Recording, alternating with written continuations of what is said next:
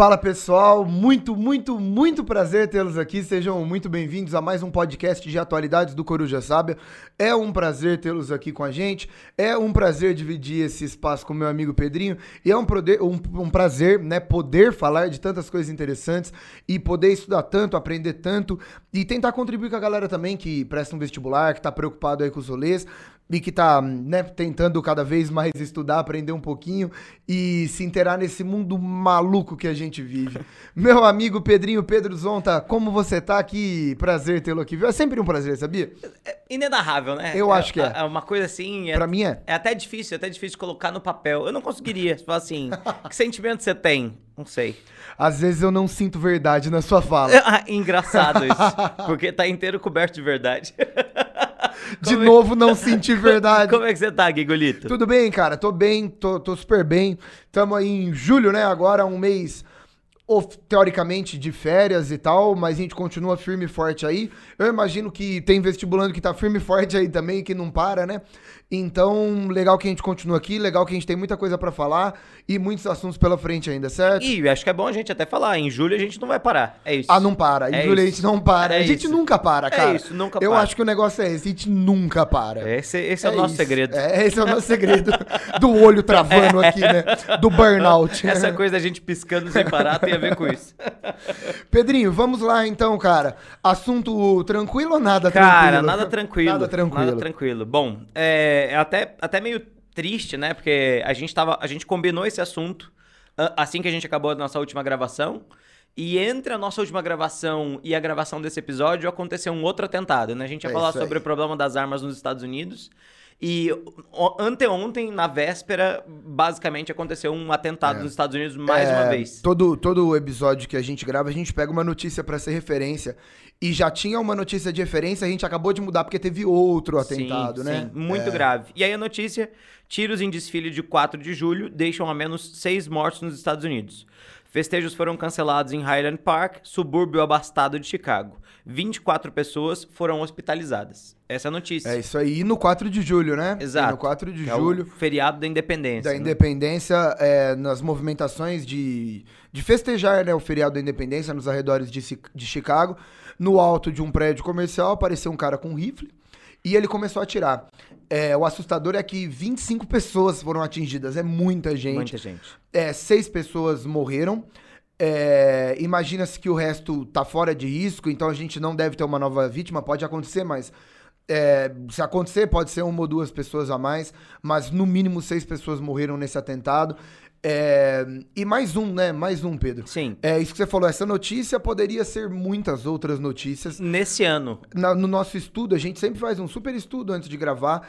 E aí eu fui ver, eu falei, ah, atentado no final de semana nos Estados Unidos. Apareceu. Os Estados Unidos teve 12 atentados no final Sim. de semana. Então, é muito sério. O Biden deu um discurso falando que a gente está lidando com um discurso de saúde pública. Sim. De saúde. Então, falar de atentados à arma de fogo nos Estados Unidos é falar de saúde pública. Esse é um episódio sobre saúde pública, sobre pessoas com acesso à arma de fogo que fazem atentados contra outras pessoas e o pior de tudo a gente vai falar contra si mesmo muitas vezes, né? Sim. né?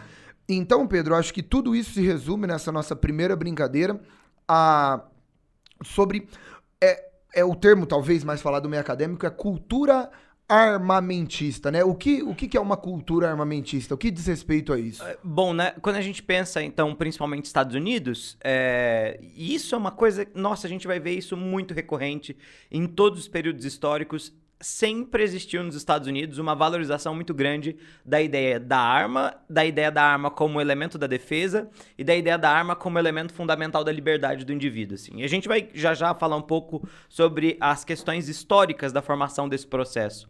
Mas quando a gente pensa numa cultura essencialmente armamentista, a gente está pensando em um elemento de identificação de um povo, opa, quase fiz um acidente uhum. aqui, do elemento de uma identificação de um povo, um elemento cultural que está diretamente atrelado à questão das armas. Então, se você olhar desenho, se você olhar filme, se você olhar as representações culturais dessa nação, se você olhar música, se você olhar cinema, se você olhar dança, se você olhar uma série de coisas nos Estados Unidos, toda essa coisa vai ter num dos seus elementos, em alguma das suas representações, a arma como elemento central, assim.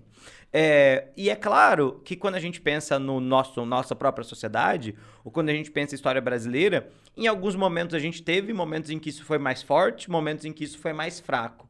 Na história dos Estados Unidos, isso parece muito ser uma espécie de constante. É, da colônia até os tempos atuais, a presença da arma dentro da sociedade, ou esse elemento, arma na sociedade, é um elemento fundamental, assim. Essa é a ideia. Quando a gente pensa nessa cultura, esse destaque sempre é muito grande que a arma tem. Óbvio, isso claramente tem raízes históricas, que a gente vai falar logo menos, mas é, essa é a situação quando a gente olha para os Estados Unidos hoje, assim, principalmente. Muito louco, né? Muito. É, eu acho louco porque quando a gente fala de cultura armamentista, não diz respeito simplesmente a um processo então econômico, nem de segurança pública. Não, não. Diz respeito à mentalidade associada à arma de fogo, né? Uma, a uma cultura mesmo, a símbolos, a grupos, É. a ideia, a representações, a defesas, é, a aspectos cotidianos relacionados à arma de fogo, né? Sim. É, se a gente for pensar a cultura estritamente como essa ideia do elemento de identificação, é, muitos cidadãos dos Estados Unidos se identificam nisso. E aí é até interessante, porque quando a gente pensa é, no tempo que a gente vive, em que os grupos que se identificam com símbolos estão cada vez mais próximos através da internet, a internet reforça esses elementos. Então, se você jogar no Google, jogar no YouTube e procurar qualquer modelo de arma, em qualquer lugar dos Estados Unidos você vai ver qualquer pessoa disparando qualquer tipo de modelo de arma em qualquer momento, assim. Brincadeira perigosa, né? É, Cara, sim. é, né? É, Principalmente quando a gente pensa assim, cara, o que que vem daí, Uhum, sabe? uhum. Tipo, ah, legal, ah, é legal. O cara faz pay e aí consegue derrubar um alvinho, sabe? É. Mas, é, entende? É, o que que sugere? É, exato, certeza. exato. Cara, eu tenho, eu tô levantei uns dados aqui, a gente falando sobre isso. O Gun Violence Archive nos Estados Unidos determina que existe um perfil de defensores de porte de arma que diz respeito a homens, É. é porte e utilização, né? Tem, tem as duas coisas, né? Eles falam sobre o direito de ter a arma, sobre o direito de utilizar a arma, né? São homens brancos, é, no geral, está aí entre, tava falando até numa idade adulta de 30, 40, 50 anos, né? Tem essa ideia. É, e conservadores cristãos. É. é. Então está diretamente. Isso é um dado interessante. Tem um né? monte de representação de Jesus É, segurando arma por aí. É, né? é, né? Jesus usava muito. né? Era a cara dele. Cara, né? então o grupo mais associado a isso, grupos conservadores cristãos de homens brancos, então é o grupo mais associado.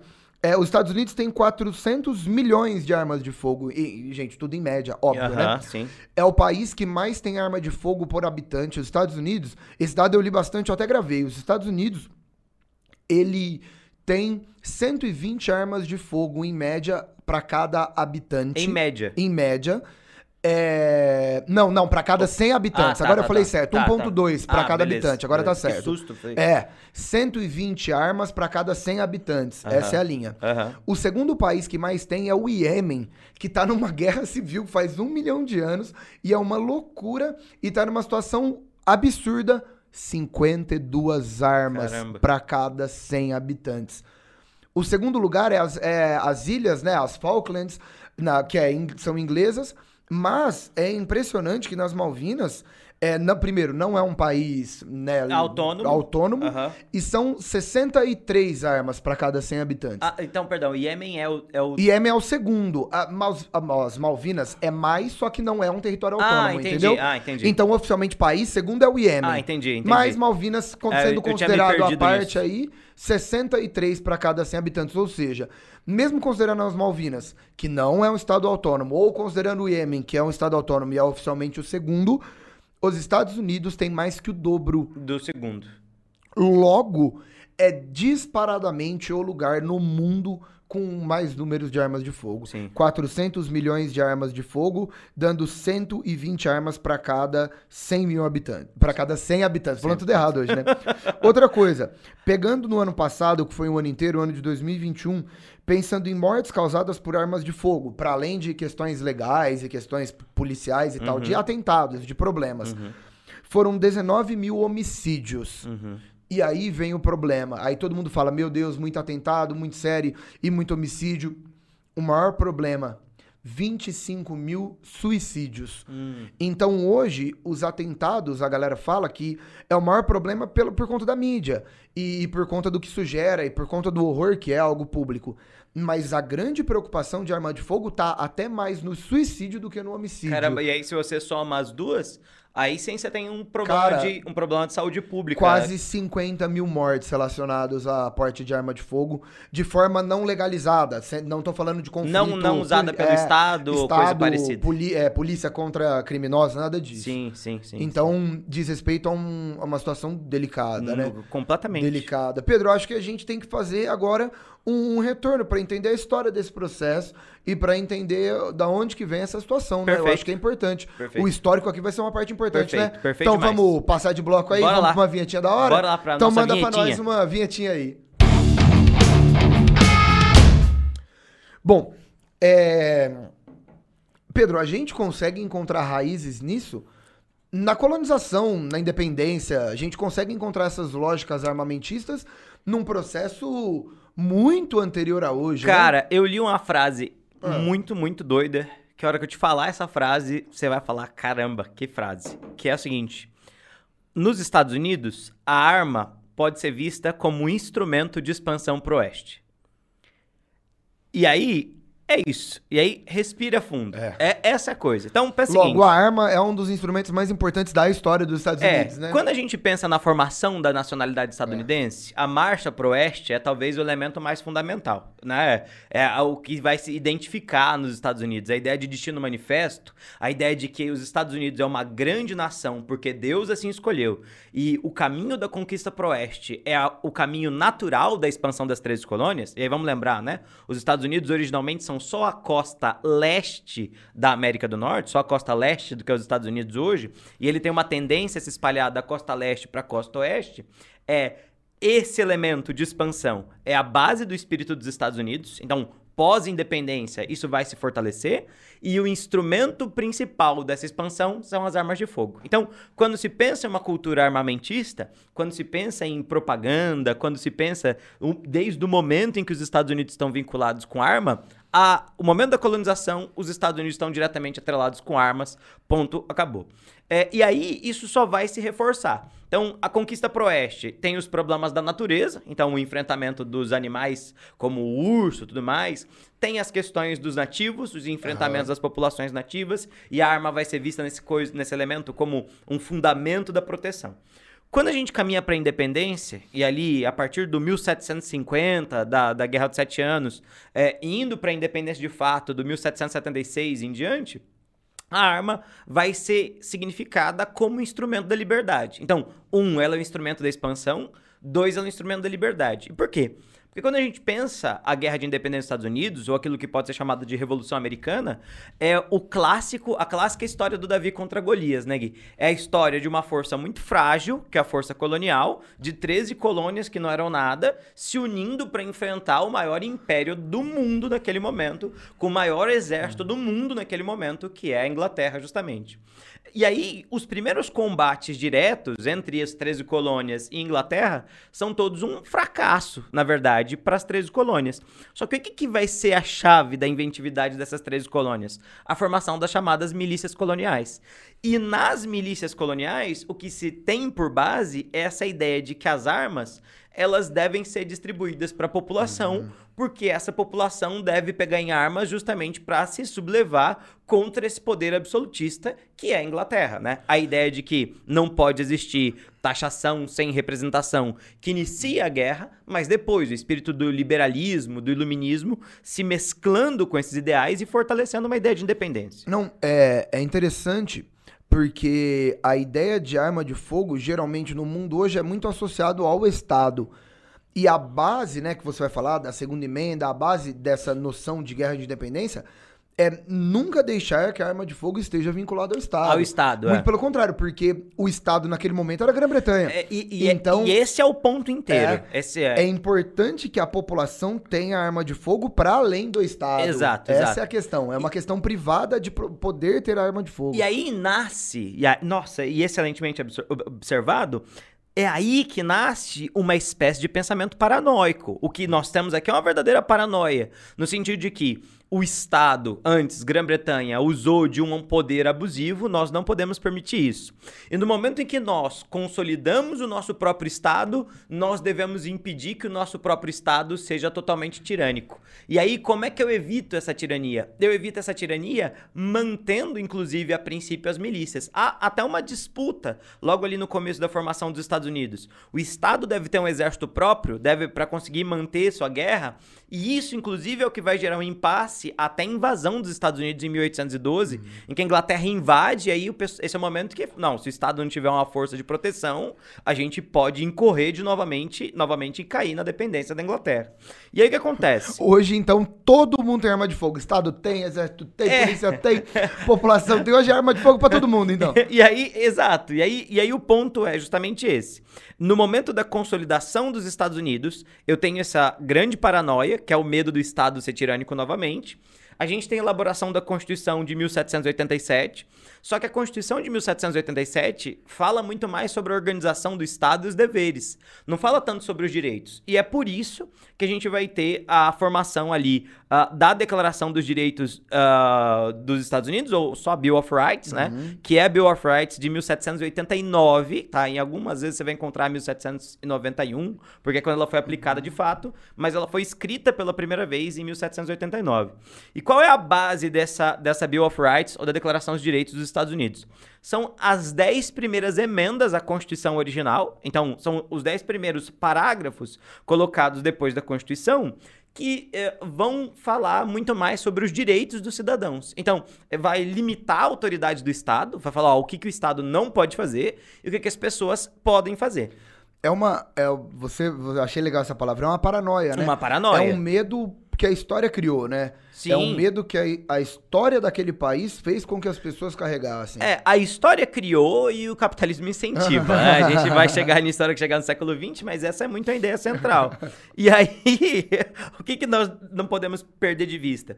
Se vocês olharem as 10, as 10, os 10 artigos, as 10 emendas, elas todas são em relação a esse medo de evitar que um poder maior domine a população de novo uhum. ou evitar essa monstruosidade, essa paranoia que a gente acabou de falar. E isso não deixa de ser é, muito interessante, porque a gente já conversou bastante sobre isso e vale muito para a história do Brasil, para o constitucionalismo brasileiro. No geral, quando se elabora uma Constituição, o que você está tentando evitar é que os erros do passado se repitam, né? Então, por exemplo, lá na Constituição de 88, qual que é a grande característica? Tentar impedir o aparecimento uhum. de uma uhum. ditadura. Então você detalha coisa por coisa, por coisa, por coisa, por coisa. Nos Estados Unidos de 1791, da Declaração dos Direitos, eu estou tentando impedir a formação desse poder abusivo novamente. E aí é na segunda emenda que entra o, de, o direito à legítima defesa e, junto com o direito da legítima defesa, o direito dos cidadãos portarem arma. É isso, tá? Então, a gente tá pensando assim, ó, tem 10, uh, uh, tem 10 direitos fundamentais do, do cidadão estadunidense. O primeiro é a liberdade religiosa, a liberdade de expressão. Então, você pode ter a religião que quiser e pode ter, falar o que quiser dentro da sua liberdade e o segundo direito fundamental uhum. é a ideia de que você pode portar armas. Sabe? Já é o segundo, já, é, né? E tem um, é. tinha, tinha uma brincadeira muito legal, né? Uma muito curiosa, que, da, que eu, eu, eu, lembro da faculdade, não lembro quem disse isso, mas que era muito possível estudar a história dos Estados Unidos pelas suas emendas e o que, que eles consideravam importantes. Então, a ideia da, de, da legítima defesa é a segunda emenda, mas a garantia de liberdade para todos os indivíduos é só a décima terceira, né? Exatamente. é, é. Então, esse é, esse é louco, é meio né? o cenário cenário do momento da independência. Quando a gente entra para o século XIX, vão aparecer sérias discussões em relação a essa questão da arma, mas desde o momento da independência, da discussão da independência, da discussão da criação da Constituição, da organização do primeiro sistema de partidos, as armas reinam em absoluto. Depois da Guerra Civil, e na Guerra Civil a gente vai ter um elemento fundamental, né, que é o assassinato do presidente Abraham Lincoln, aí com esse assassinato começa a se discutir a regulação em relação aos armamentos. Só que o que é interessante?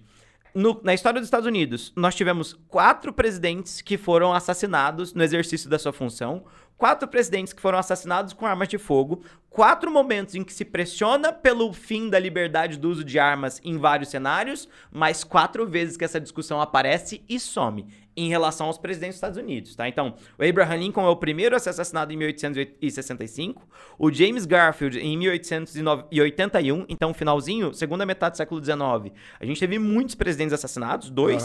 O William McKinley foi bem no comecinho do 1900, 1901, e o Kennedy em 1963, todos esses momentos de grande discussão nacional. Mas o século XX, né, Gui, também tem discussões muito curiosas acerca disso. Muito, muito delicado, né? Eu tava, eu li hoje, inclusive, no assassinato do Garfield, tem um papel do, do jornalismo muito grande, muita charge, muita charge, e a galera publicando muita coisa e falando muita coisa, eu acho que foi quando a questão armamentista chegou no auge. E aí, Pedro, só, só jogando pra você de novo, foi criado um projeto de defesa contrário a isso, né? Isso é importante. National Reef Association, Ah, a NRA. famosíssima NRA, Em inglês, NRA. NRA é talvez a hoje a, a base mais importante de defesa do porte de arma, da questão de arma. Hoje a sede desses caras é um negócio gigante, né? O museu é gigante. Então, nasceu como simplesmente um grupo de homens que defendia o porte e a utilização de arma de fogo por civis. E hoje é uma das instituições mais poderosas dos Estados Unidos inteiro, né? De 1871. E, e hoje tá firme e forte aí, atuando no sentido jurídico em qualquer base de tentativa de controlar arma de fogo, não é isso? É, isso é muito interessante, porque é uma coisa diferente da estrutura Uhum. política estadunidense em relação à política brasileira, por exemplo, né? Nos Estados Unidos, lobby é uma coisa muito presente na política. E, cara, só um. Desculpa, Aham. joguei pra você e agora Não, tô te relaxa, interrompendo, relaxa. né? Toma a bola de Sacanagem. novo. Ah. É.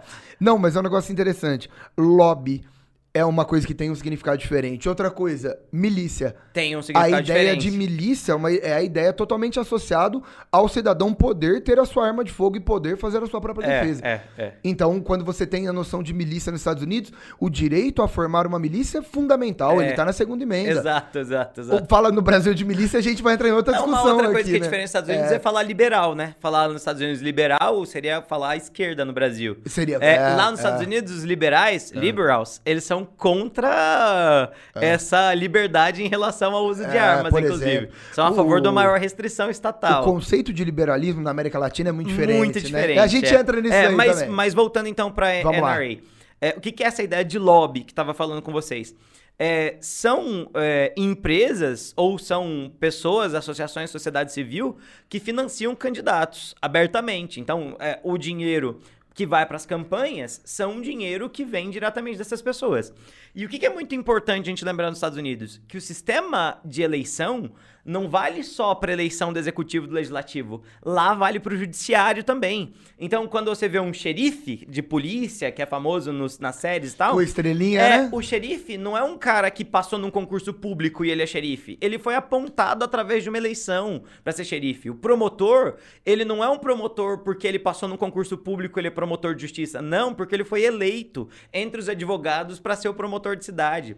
Um juiz não é muito famoso nos Estados Unidos e você vai ver muito isso no Instagram, os juízes que estão gravando a sessão e que ele faz a justiça na hora e que ele recebe dinheiro, não sei o quê, porque juiz não é um cargo público, ele é eleito para aquilo, tirando os da Suprema Corte, da Justiça Estadual. Mas a ideia é, ele é eleito para isso. Então, eles sempre se filmam porque isso faz com que eles se fortaleçam. E a galera do NRA, essa galera do- das armas, põe dinheiro no sistema judiciário, põe dinheiro no legislativo, põe dinheiro no executivo para que nunca sejam eleitos candidatos que falam sobre o controle das armas, pelo menos não com a tutela deles, e para pressionar os candidatos que foram eleitos com o capital deles a não tomarem medidas contra as armas. E aí qual que é a questão? A questão é que a NRA não financia democratas, não financia republicanos, financia democratas e republicanos. E aí a gente tem uma situação completa em que essas figuras políticas dependem desse dinheiro para conseguirem Serem ser eleitas, aham. né? E essas pessoas nunca vão agir a favor daquilo que é melhor da nação, para a nação. Perfeito. Entende? Cara, esse é o papel do é isso. lobby e esse é é o papel da NRA. E é por isso, e essa talvez seja a base a base principal do que eu tenho pra falar hoje aqui, que a galera não consegue aplicar medidas legislativas, medidas de leis para controlar o acesso a- ao porte de arma, ou para controlar a utilização, ou para diminuir, porque a lei não consegue ser aprovada e quando a lei é aprovada, existem casos específicos que geram um julgamento, vai para o judiciário, tipo, a lei é aprovada, aí alguém usou, ah, então vai ser preso. Aí entra na questão jurídico, cara, e esse cara não é julgado, não é julgado, ele não é considerado culpado. Então tem, hoje tem lei? Tem. Mas mesmo com a lei, quando acontece alguém que vai infringir essa lei e isso entra na justiça, vira um caso midiático gigante, e aí conseguem derrubar a lei para aquele caso. E, e nessa questão federalista dos Estados Unidos, os estados vão derrubando as leis, Sim. né? Vão derrubando as leis. É, Bom, principalmente ah, os estados mais conservadores, né? Exatamente. É, E aí, uma coisa interessante, em Estados Unidos, liberals, né, são esses, né, que tem, são mais pró-esquerda, conservadores são esses mais pró-direita, tá? Essa que, é uma... que tá bem associado à lógica do partido hoje republicano, né? Sim, é. Hoje, cara, que a gente falou na semana passada nas notícias, né? Que acabou de ter o processo de que o Estado não mais dá o direito ao aborto, né? Foi a Sim. medida do Partido Republicano. Então, Sim. hoje o Estado mais contrário ao aborto também é, o, é o, o partido mais contrário ao aborto também é o partido mais a favor da posse da Das arma armas, de fogo, é, que é, a é. galera republicana, beleza? Bom, vamos lá. Dois momentos importantes, agora sendo bem bem decorebão, assim, bem factídico e, e bem pontual, que eu acho que é legal pra gente pensar em leis. Dois momentos, tenho elas anotadas bonitinho aqui, dois momentos significativos de leis que tentam controlar essa situação de arma de fogo nos Estados Unidos. Primeiro caso, 1934, a Lei Nacional de Armas de Fogo, NFA, que qual que foi o contexto? Em 1934, pós-lei seca, né, o período de proibição, e auge da atividade de gangster, de máfia, de atividades ilegais, de grupos né, é, criminosos que atuam com contrabando, que atuam com a questão de droga, com bebida alcoólica, com muita criminalidade, né? Período de poderoso chefão mesmo, né? uhum. E aí, por conta Scarface. disso. O, Exatamente. o de verdade, né? O não, o- não o Scarface. É, Mas, mas auge do problema. É, desculpa, é que de- Scarface era o apelido do Al Capone. Desculpa, é que. É que tem um filme chamado Scarface que não é sobre o Al Capone. É isso. Perdão. Tá tudo bem, cara. Não, relaxa. Tá tudo bem. É que eu. eu- E deu tudo certo. Tá tudo bem. E aí, por conta disso, por conta desse fator, auge de índices de criminalidade, de assassinato, de tráfico de drogas e de bebidas e de tudo que você pode imaginar. E aí a gente tem a primeira lei, que vai tentar controlar o acesso a essas armas. E a segunda lei também num ano, não é qualquer ano não, 1968, né? É. O grande 1968, a gente já falou algumas vezes desse ano fatídico aqui. E aí a gente teve o assassinato de grandes personalidades históricas naquele ano, naquele contexto, tá? E na década de 60 nos Estados Unidos. Então você pensa, cara, no assassinato do Robert Kennedy, senador. Você pensa no Malcolm X, pensa o maior nome da história do movimento negro dos Estados Unidos, Martin Luther, Martin King, Luther King. E pouco tempo antes, no começo da década, do presidente Kennedy, que você falou, né? Sim. John F. Kennedy. Sim. Então, cara, de repente, Martin Luther King, Malcolm X, o, o presidente Kennedy, depois o senador Kennedy. Cara, e aí foi feito, né, talvez a mais famosa, a Lei de Controle de Armas de 1968, GCA, beleza? Que ele trabalha com duas bases aí de tentar resolver o problema. Primeira base, impedir o tráfico interestadual de arma de fogo, a não ser que seja por órgãos públicos, né, controlados. Então a ideia de impedir um gigantesco mercado de armas de fogo nos Estados Unidos inteiro e também criar a ideia de pessoas proibidas. E aí tem uma análise de antecedente de situações criminais, tem uma análise sobre o que as pessoas já fez ou não fez, sobre a condição dela, que essa arma de fogo seria barrado a ela. Existe um estudo muito importante nos Estados Unidos, e isso é legal da gente falar, que diz muito respeito a, a essas associações, esse lobby, toda essa situação, eles não lutam é, pelo direito de arma de fogo. Eles lutam pelo, ah, pelo direito de posse de arma de fogo de populações brancas e conservadoras, que é a galera deles. Tanto é que essas leis conseguiram um respaldo em momentos que populações negras estavam tendo acesso à arma de fogo, em momentos que populações pobres estavam tendo acesso à arma de fogo. Na hora que imigrantes italianos tiveram arma de fogo, aí a gente tem a lei de 1934. Na hora que os panteras negras se armam, a gente tem a lei de 68. Sim, perfeito. Então, eles estão querendo dar o direito de posse de arma de fogo para quem? Essa discussão é muito importante, é muito importante. É, porque quando se fala de arma de fogo, existe um baita do estudo também. Eu acho que a gente, em algum momento, Pedro, a gente vai entrar em algum programa sobre essa questão racial, né? Uhum. E vamos falar muito sobre isso nos Estados Unidos. Mas essa arma de fogo foi arma de fogo utilizada para controlar escravos, Sim, né? Para garantir o controle sobre a supremacia branca nos Estados Unidos. Sim, Essa arma de fogo é a base de defesa da Ku Klux Klan. sim. A Ku Klux Klan hoje é um órgão pró-armamentista. Então é importante lembrar, né, arma de fogo para quem? O período de maior apoio à proibição de posse de arma de fogo nos Estados Unidos foi o período que os Panteras Negras se armaram. Uhum. Então, ninguém tá com muito problema com a Ku Klux Klan com arma, Uhum. mas estão com, com problema com os Panteras Negras com arma, né? Sim. Então isso é importante. Bom, É, E é até interessante a gente pensar na questão das, dessas, desses atentados que a gente tem, né? Por exemplo, quando o atentado é feito por um islâmico, um muçulmano que vive nos Estados Unidos, fala, é um terrorista. Quando é feito por um negro, é um cara vinculado com a célula negra, um extremista.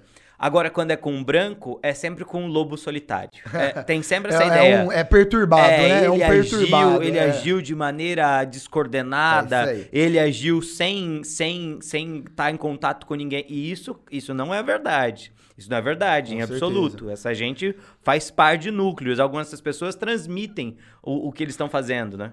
É impossível pensar essa questão armamentista sem colocar essa questão elitista, sem colocar essa questão racial e toda essa questão é, de uma base elitizada dentro Sim, dos Estados Unidos. sim. As tensões, perfeito. né? Bom, e só terminando aqui rapidinho, é, em 1993 foi feita a Lei Brad de, de prevenção de violência com arma de mão, chamada Lei de Lei Brad, que vai estabelecer o Sistema Nacional de Verificação de Antecedentes. Hoje, muito importante nos Estados Unidos para você ter acesso. Lembrando que antes, em 1981, o presidente Ronald Reagan é, teve uma tentativa de assassinato também, Uhum. e isso aí levou a uma questão importante, só que demorou quase 10 anos para assinarem qualquer lei quanto a isso. E finalizando no século XXI, em 2013, a ONU fortemente entrou numa questão contra né, o, essa posse de arma, desarmamentista, né? sim, sim. E em 2013 foi assinado o Tratado de Armas das Nações Unidas, que prevê que o mundo inteiro entre num processo de desarmamento e políticas públicas voltadas para grandes países do mundo e principalmente os países desenvolvidos. Que ano é isso? É 2013. Não, Na ONU não poderia estar mais errada. Pois é, né? Pois é, né? E aí, por Que conta triste. disso, existe uma luta pelo desarmamento no mundo que a ONU lançou. O principal país que não abraçou essa situação e o principal país longe disso, Estados, Estados Unidos. Unidos. A gente teve uma guinada à questão armamentista com o Donald Trump. Sim. O Donald Trump, ele é abertamente um super armamentista e ele carrega uma das principais bases né, do governo dele, o armamentismo. Isso também fez com que nos Estados Unidos isso se fortalecesse. O Biden hoje abraça discursos desarmamentistas e de controle, ele fala de saúde pública, Assim como Obama. só que, de novo, nenhuma lei foi feita e toda lei que eles tentam aprovar, essa lei é derrubada. Sim, Certo? Sim. É aí? isso, né? É isso, né, É cara? isso. Muito louco, né? É isso, é isso. É, eu acho, cara, que, de novo, é, é um leque, né? É, é um, é um. Esse episódio aqui desse podcast, ele é mais uma questão aberta, uma questão a ser discutida do que uma questão pronta, né? Não tem uma questão pronta. Perceba, Não perce- tem o que vai acontecer. Aqui que vai acontecer. o Perceba vai como acontecer. É. são transversais os assuntos. Porque a gente, a gente citou coisas que são lá da colonização, que têm presença até hoje, falou coisas lá da independência, que são presentes até hoje, falou de coisas da guerra civil, que são presentes até hoje, do século XX, que são presentes até hoje, e, e eu insisto, e aí uma coisa que eu não sei, mas que eu disse, que eu disse lá atrás no nosso programa de, de questão LGBTQIA+, nos Estados Unidos parece que é sempre um, ah, vamos deixar que lá na frente alguém resolve isso, né? E ninguém toma decisão, basicamente, porque tomar uma decisão em qualquer sentido significa uma redução do grupo eleitor ou um problema em relação às bases eleitorais. E nisso a situação fica exatamente como ela Muito louco. continua, né? É isso aí, então. Fechou? Fechou? Fechou demais, Vamos cara. fechar. Falamos, hein? Fechou, então. Gente, muito obrigado para todo mundo que sempre nos acompanha. Manda seus comentários, faça a sua colocação aí. A gente tá no YouTube e no Spotify, no canal do Coruja Sábia. E quanto mais a galera participar, quanto a galera mais trocar ideia com a gente, ensinar coisa pra gente, melhor, né? Perfeito. É isso aí. Um beijo pra vocês e até semana que vem. Valeu, pessoal. Muito obrigado. Até mais, tchau, tchau.